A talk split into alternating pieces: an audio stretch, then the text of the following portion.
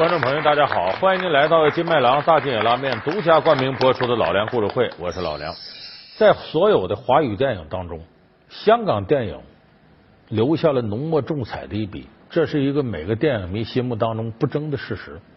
那么，我记得在上个世纪八十年代末，那时候我还是学生的时候呢，当时刚有录像厅，我们在录像厅里看到的电影啊，好多都是香港电影，像李小龙的电影、成龙的电影。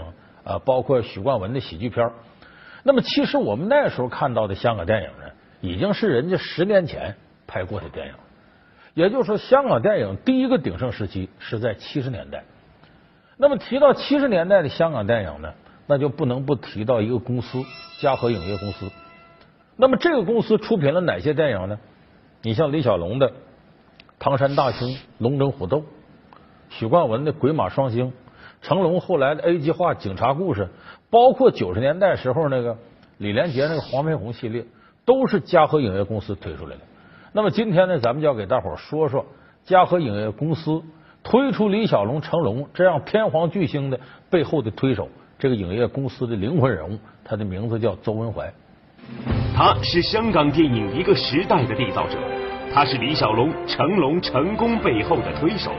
他与邵逸夫左右香港电影半个世纪，是什么让他与老东家邵氏影业对簿公堂？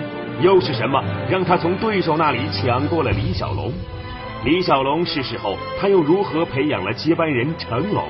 老梁故事会为您讲述李小龙、成龙幕后的推手邹文怀。邹文怀什么时候开始独立的运作嘉禾影业呢？那是一九七零年。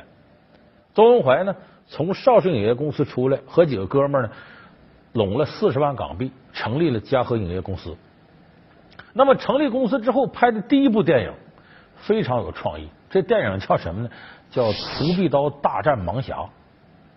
可能很多观众朋友更熟悉《独臂刀》。《独臂刀》呢是呃张彻做导演，当时大明星王宇、呃潘潘英子两个人主演《独臂刀》。《独臂刀》这个主角呢？